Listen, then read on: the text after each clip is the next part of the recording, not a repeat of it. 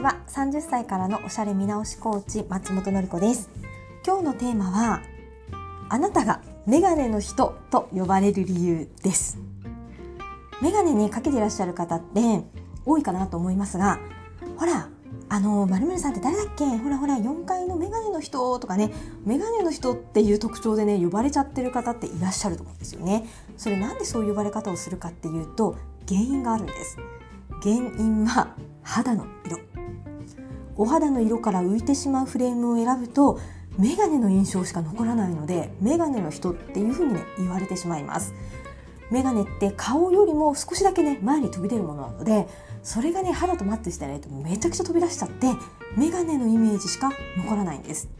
じゃあメガネの人って言われないようなメガネってどうやって選ぶんですかってことになりますがもうねフレームをパーソナルカラーで選ぶっていうのがすごく大事になります。自分に似合う色のグループの中からフレームを選ぶんですね。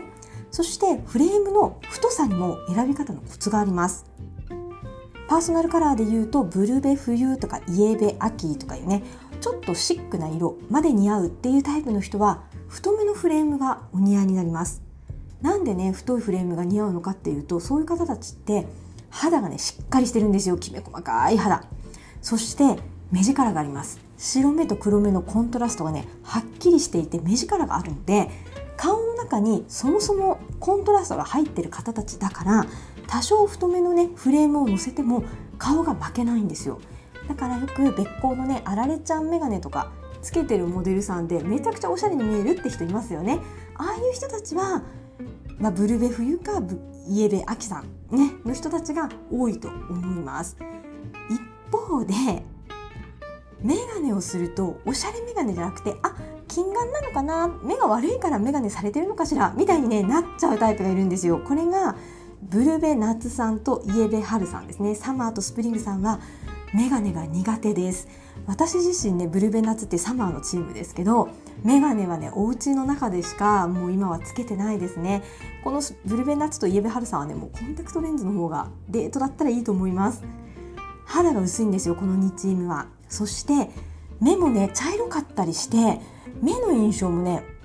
色素薄くってそんなにはっきりしてないんですよね。だからその顔の上にはっきりとした太縁の眼鏡が乗っちゃうともう顔が眼鏡に乗っ取られるんですよ。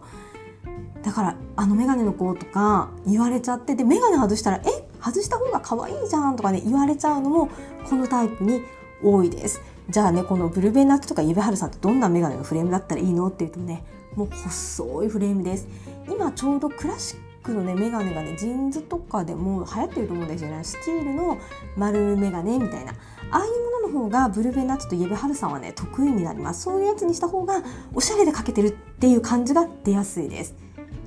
ただもうねアイメイクとか綺麗に見せたいんだったらブルベナッツイエベハルさんはねメガネなしのコンタクトレンズが私は推奨しています。でまあオータムさん、ね、イエベ秋さんだったら太縁 OK でべっ甲とかあとはソリッドでね裏側がターコイズにターコイズになってたりするやつとかもねありますけどそういうやつが丸。でイエベハルスプリングさんは細いねシャンパンゴールドの丸眼鏡とかやるとめちゃくちゃ可愛いですね。すごいおしゃれな感じになります。でブルーベ冬ウィンターさんは黒のあの太いねフレームとかでも全然大丈夫。なんかオタクな感じになりませんか？って思うけどねならないですね。うわあの素敵な方だあれあのおしゃれな方だあれって言われますとにかく眼鏡の人とは言われずにあの素敵な方だあれって言われるのが似合う眼鏡でブルベナツサマーさんもは細いフレームでネイビーとか黒とかね細チタンかあとスプリングとサマーさんどっちもそうですが細いものを選ぶのがお嫌だったら太くても透けてるものを選んでください。やっぱりねこってり色が黒々とついてたりすると顔の上のコントラストがきつくなりすぎるのでちょっとね透けるようなプラスチックのものにしてあげるとね。ブルベナッツとイエベハルさんはいいかなと思います。この2チームはねメガネあんまり得意ではないです。ポイントはあの方ってメガネしてたかしらぐらいのものが似合うんですよ。あのメガネの方じゃなくてあのおしゃれな方あの素敵な方あの方ってメガネしてたかしら？メガネのイメージあったかな？なかったかな？そのぐらいのものが似合ってるメガネですメガネのあの人みたいに言われてるんだったら次の買い替えの時にはちょっとねあの似合うもの、まあ、パーソナルカラーを知ってる方はパーソナルカラーに沿ったものを選んでいただいたらメガネの人とは言われなくなるかなと思います。それではまた。